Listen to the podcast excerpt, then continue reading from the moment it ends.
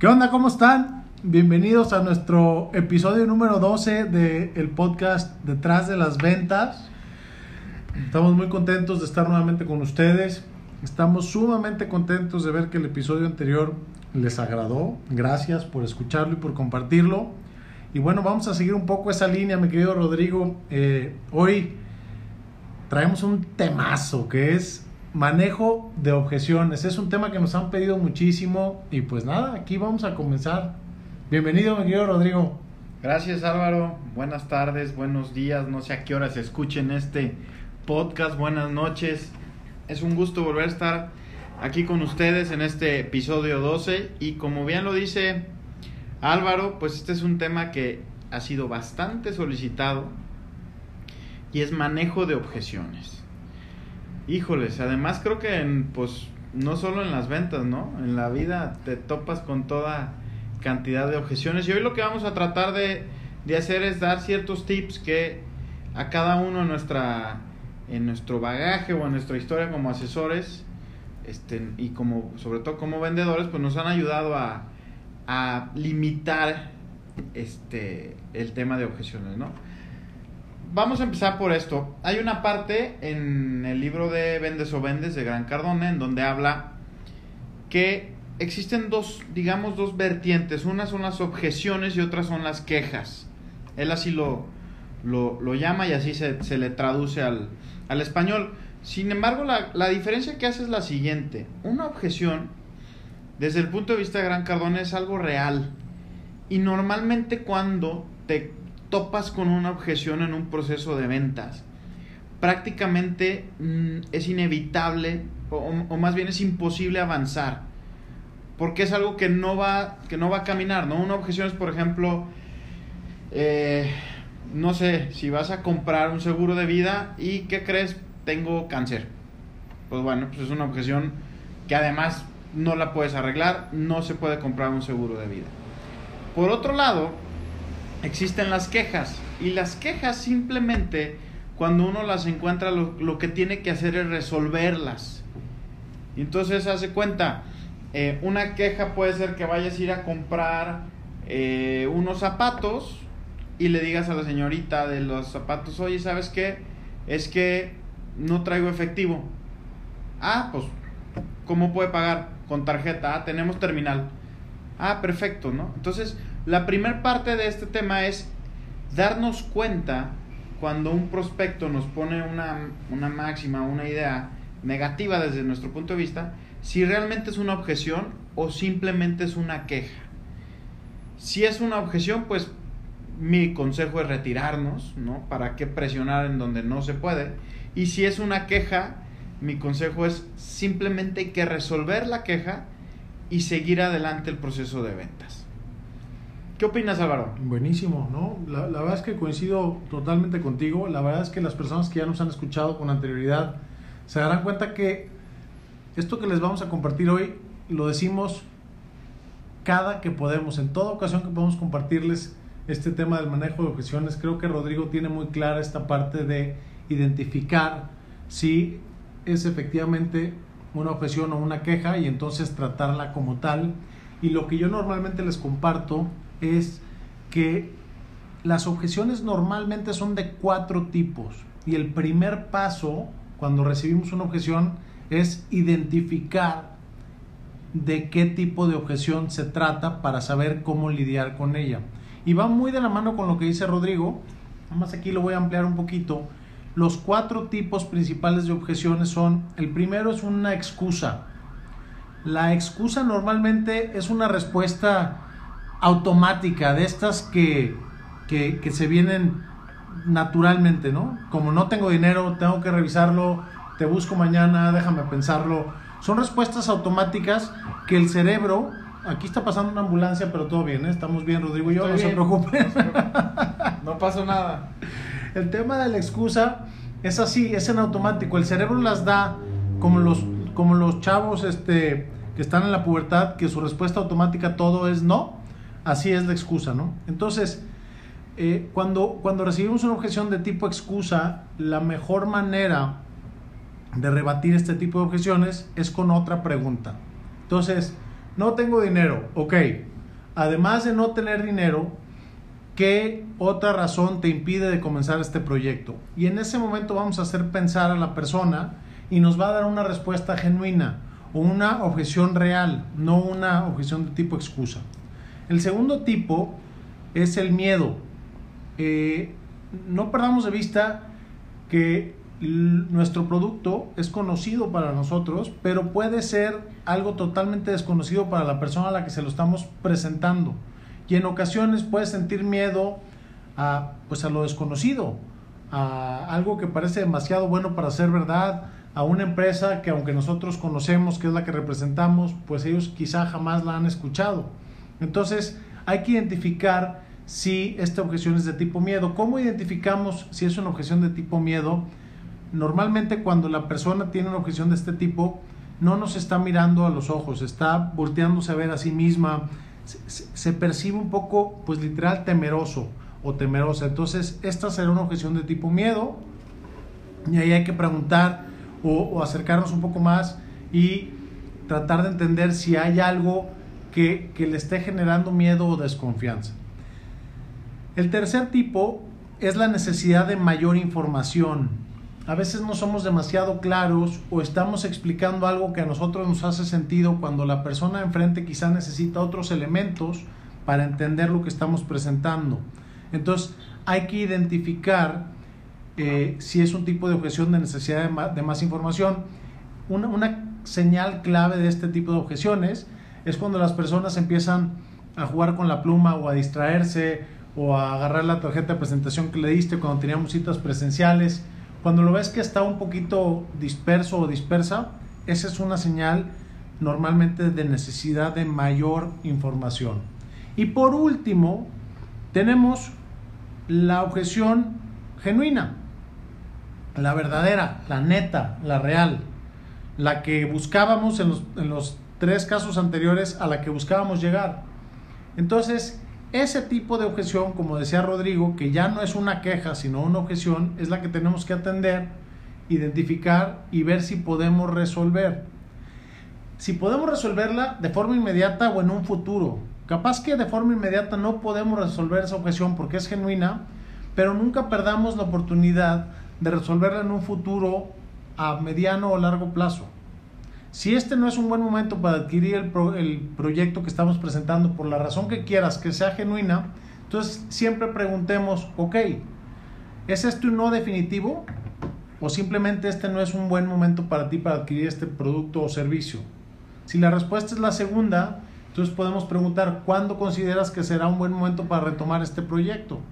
Y así vamos haciendo las preguntas pertinentes con, con el prospecto o la prospecto para cuando se trate de una objeción genuina, no cerrarnos la puerta y mantenernos presentes. Y recuerden que en esta vida, sobre todo en el tema de las ventas, todo tiene su momento. Entonces, podemos llegar a presentar un proyecto en un momento que no es el adecuado para la persona enfrente, pero si identificamos que es un proyecto que le atrae, pero que simplemente no es este el mejor momento y estamos ahí, cuando sea el momento, si hacemos el seguimiento pertinente, será a nosotros a quien nos compre. ¿Estás de acuerdo? Sí, y por ejemplo, yo aprendí una pregunta que es muy parecida a la, a la que decías hace un momento, de si es un no por ahora o es un no para siempre, ¿no? esa, esa pregunta me gusta mucho cuando alguien te dice que no. Le preguntas, oye, ¿es un no por ahora o es un no para siempre? Y te van a contestar, si es un no para siempre, perfecto y si es un no por ahora, lo que continuaría es, pues, cuando puede ser un sí. Eh, algo que yo utilizo mucho para el manejo de objeciones y que además todos los manejamos es preguntar. Eh, tenemos que tener en cuenta que como vendedores, nuestro, o sea, lo que tenemos que lograr con nuestros prospectos es que hablen, que expresen lo que sienten que compartan por qué toman ciertas decisiones, etcétera. Y la única forma de llevarlos ahí es haciendo las preguntas adecuadas y sobre todo formulándolas de la forma correcta.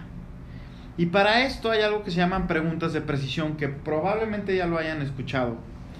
y son las siguientes. Las preguntas de precisión son preguntas que te van a dar respuestas eh, con, con, carnita, o sea, con, con valor, ¿no? Y las preguntas de precisión se formulan siempre con qué, cómo, cuándo y dónde.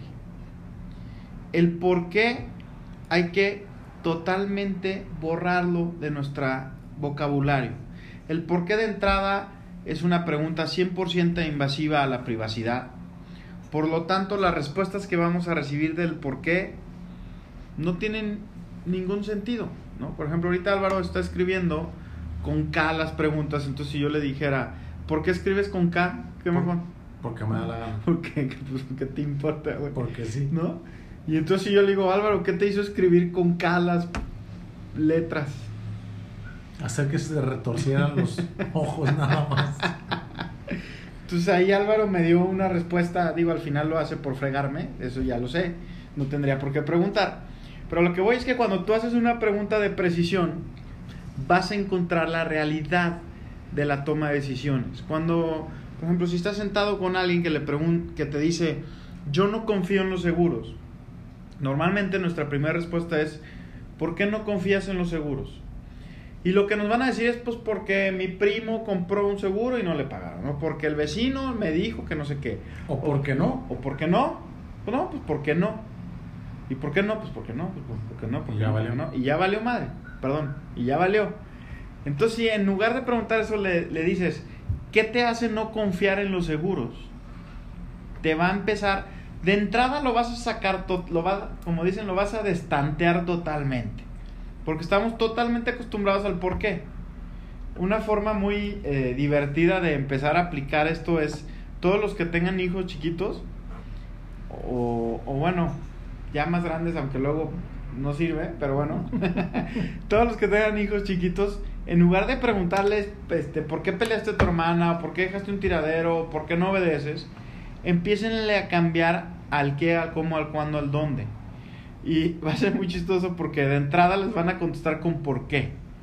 A mí me ha pasado que a mis hijas les digo, ¿por qué dejaste este tiradero en tu cuarto? Y, y pues, normalmente dirían por qué, pero si les digo, hija, ¿qué te hizo dejar este tiradero? Me contestan, pues porque mi hermana no me ayudó. Y entonces les digo, a ver, ¿qué te pregunté? Pues que por qué dejé, no, te preguntó que qué te hizo hacer este tiradero. Y te van a dar una respuesta real. Entonces, todas las preguntas, esto es bien importante, oye Rodrigo, y porque a veces me preguntan, ¿qué preguntas puedo formular con qué, cómo, cuándo, dónde? Todas. O sea, todas las preguntas que se te ocurran, de entrada te van a ocurrir con un por qué, solo cámbialas por un cómo, cuándo, dónde y qué. Todas se puede. Y vas a encontrar la verdadera razón. Y la segunda, que va totalmente de la mano de las preguntas de precisión, es generar acuerdos. ¿Para qué vas a hacer lo que vas a hacer? Eso es importantísimo en el tema de manejo de objeciones. Oye, este, pues no estoy seguro si lo voy a hacer, porque la verdad, mmm, eh, pues no me siento muy tranquilo del producto que me ofreciste. ¿Qué es lo que no te deja tranquilo del producto? Pues que no estoy, este, no, no encuentro las garantías correctas para mi plan. Ok, ¿qué debería de yo presentarte para que tú te sientas tranquilo respecto al producto? No, pues que me enseñes la tabla de valores garantizados, por decir, ¿no? O sea, el contrato donde diga cuánto voy a recibir. Va, si yo te enseño esa tabla, ¿te quedas ya tranquilo de lo que te estoy ofreciendo? Sí. Ok, y una vez hecho eso, ¿estarías listo para comprar mi producto? No. ¿Qué más necesitarías? Eh, pues un poquito la reseña de la empresa. Ok, entonces teniendo esto y la reseña de la empresa, ¿ya no habría ninguna razón para que, para que no compres mi producto? No, perfecto. ¿No? Generen acuerdos. ¿Para qué van a hacer lo que van a hacer? Después de una pregunta de precisión, si no generas un acuerdo, todo va a quedar volando y no vas a poder cerrar la negociación. Entonces, esos dos puntos son muy, muy importantes. Generar acuerdos y hacer preguntas de precisión. ¿Qué te pareció, Álvaro, esto que les acabo de compartir? Me pareció extraordinario, Rodrigo. Qué ¿Eh? barbaridad. Sí sirve. Oigan, yo los quiero invitar a hacer un ejercicio. Eh, hagan un análisis, una introspección en cuanto a cuáles son sus respuestas automáticas. Cada uno tenemos algunas que, que ya conocemos, ¿no? Hagan un análisis de cuáles son sus respuestas automáticas y llévenlo más allá en su entorno. Traten de identificar con las personas que conviven todo el tiempo cuáles son sus respuestas automáticas. Y una vez que identifiquen este tipo de respuestas, entonces apliquen estos ejercicios que les comparte Rodrigo o estas preguntas de precisión que son sumamente poderosas, pero tenemos que tener claro identificado cuáles son esas respuestas Por automáticas. ejemplo, yo, yo sí, mi amor, Por ejemplo. lo que tú digas, Ajá. tú mandas. ¿Eso es una respuesta automática? Este, sí, pero también tu mujer no está escuchando el podcast, güey. O sea, no no, tienes es que este podcast sí le, sí le voy a decir, escucha el podcast 12, está buenísimo. Ay, ¿a quién quieres engañar? Pero bueno, entonces ese es un tema importante porque ya tenemos claro cuáles son las respuestas automáticas de nuestros clientes. Entonces, si empezamos a hacer este ejercicio con nuestro entorno y con nosotros mismos, estaremos más alerta y nos será mucho más sencillo al momento de estar frente a un prospecto o a un cliente saber identificar cuál es una respuesta automática o cuál es una objeción de este tipo eh, de, de las que decíamos al principio de tipo excusa, ¿no? Por otro lado, eh, algo que considero que es totalmente negativo en un manejo de objeciones es confrontarlas. Si el cliente o el prospecto te dice un- una objeción, primero agradece, segundo coincide con esa objeción, es más, si puedes, trata de repetir sus palabras en tu respuesta y por ningún motivo lo confrontes. En el momento que te pones en, en modo confrontativo, automáticamente vas a perder.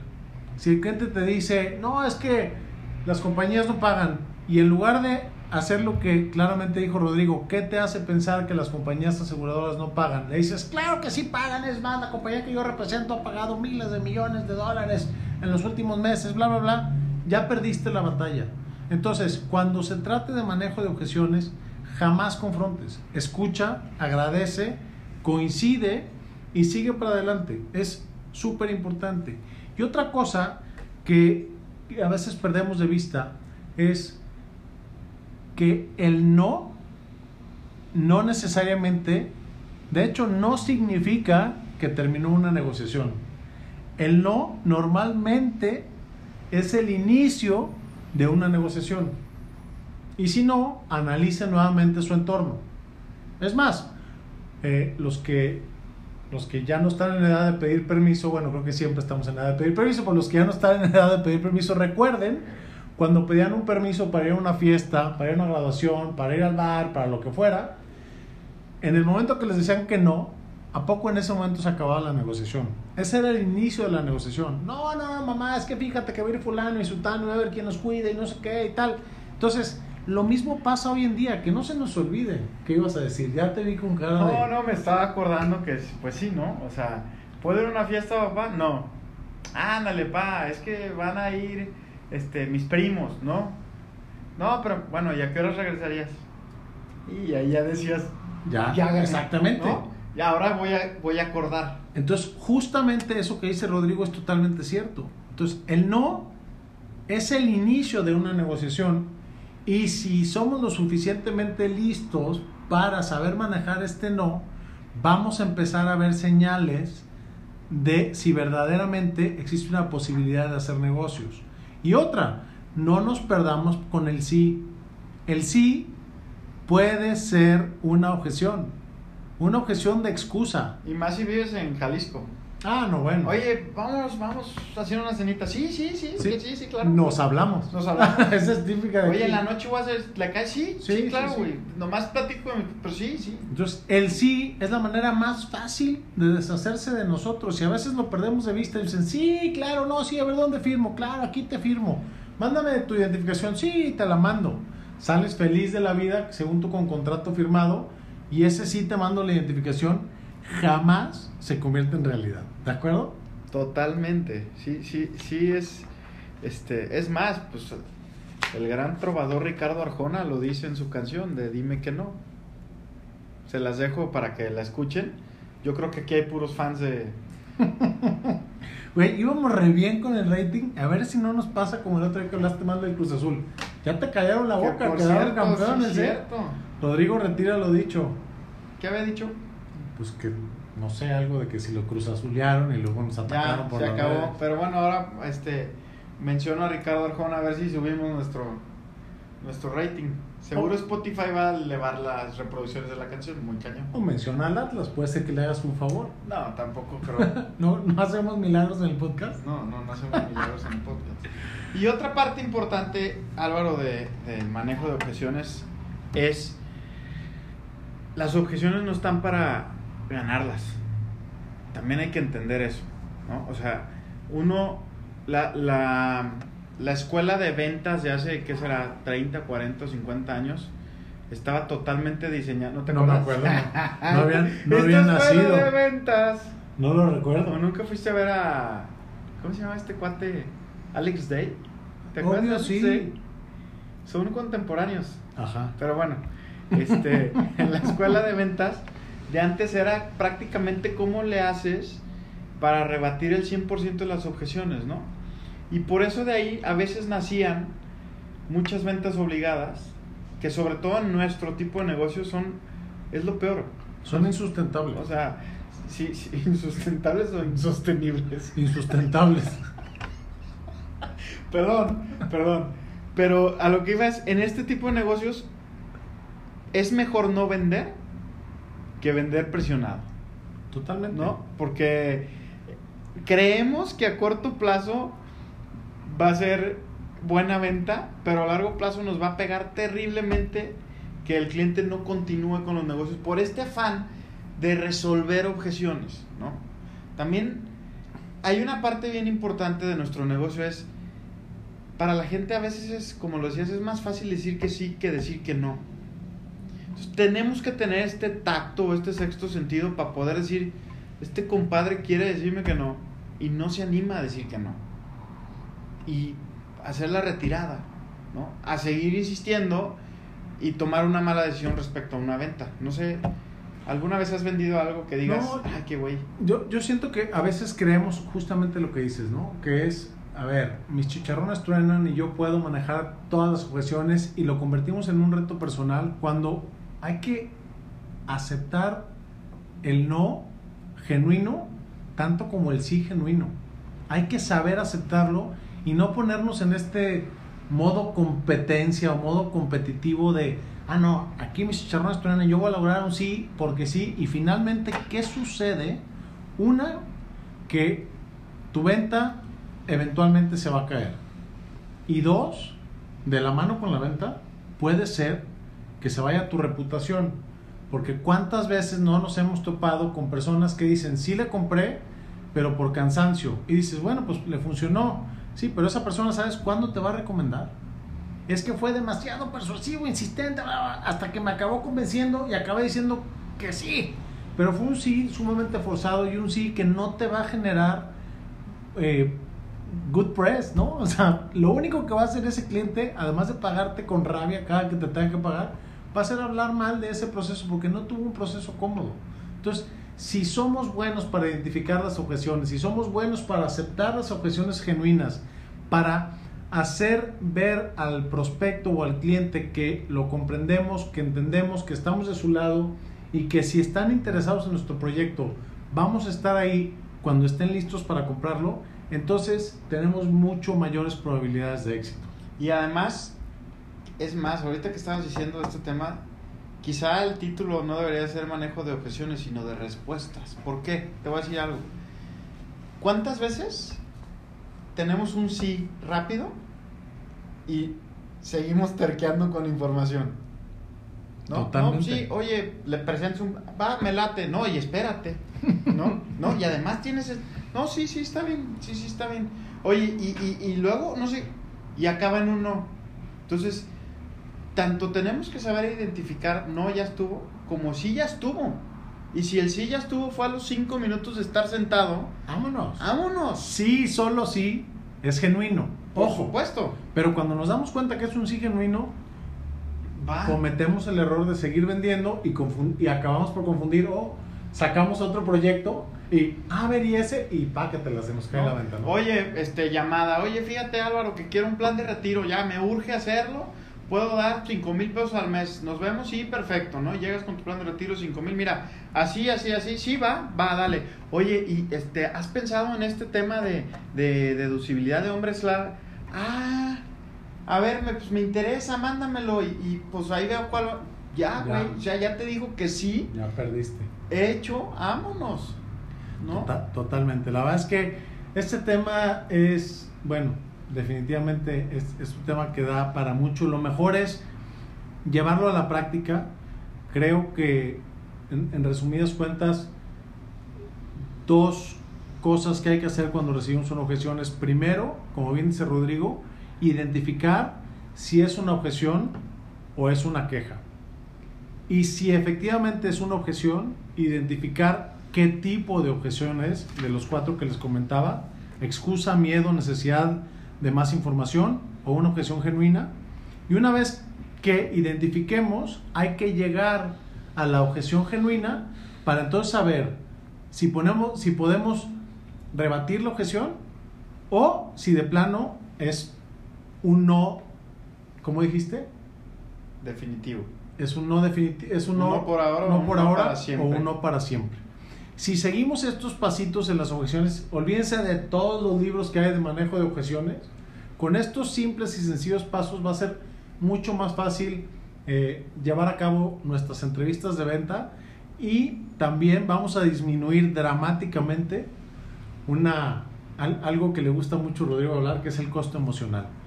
¿no? La verdad, si sabemos identificar una objeción genuina, sabemos rebatirla y sabemos aceptar que es un no para siempre o un no temporal, entonces nuestro costo emocional va a disminuir dramáticamente. Así es. Ya, ya haremos un podcast del costo emocional. Creo que puede dar, puede Para dar el tema para mucho. Ahí yo te entrevisto porque tú eres el experto en eso, Me parece bien. ¿no? Pues hoy quiero mandar saludos porque la tía Pancha dice que hace mucho que no la saludo. La tienes olvidadísima. Este, tía Pancha, saludos. Muchas gracias a toda la gente que nos sigue escuchando. Este, por favor, comenten, nos manden opciones de temas, ideas. Este, ya saben que nuestra finalidad es poderles generar valor a ustedes. Entonces, entre más recibamos información de ustedes, más podemos elegir temas que les puedan ser de, de utilidad. Y bueno, pues nos vemos en 15 días con el episodio que sigue. Un gran abrazo y Álvaro, muchas gracias por, por volver a estar aquí grabando. No, hombre, gracias a ti. Eh, co- coincido con Rodrigo, por favor, díganos qué temas les interesan.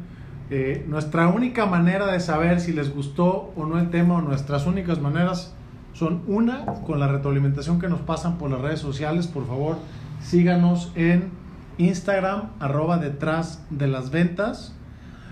Y la otra forma es viendo, pues, cuántas veces escucharon el episodio, ¿no? De ahí es donde nos damos cuenta, por ejemplo, que bueno, el tema de nuestros libros favoritos no es algo que les interese y se vale. Entonces, para tocar temas que sí les interesen, por favor, coméntenos a través de las redes sociales, arroba detrás de las ventas, eh, o, o en las de cada uno que ya las conocen, arroba Álvaro Aldrete M y Arroba alegría y abundancia.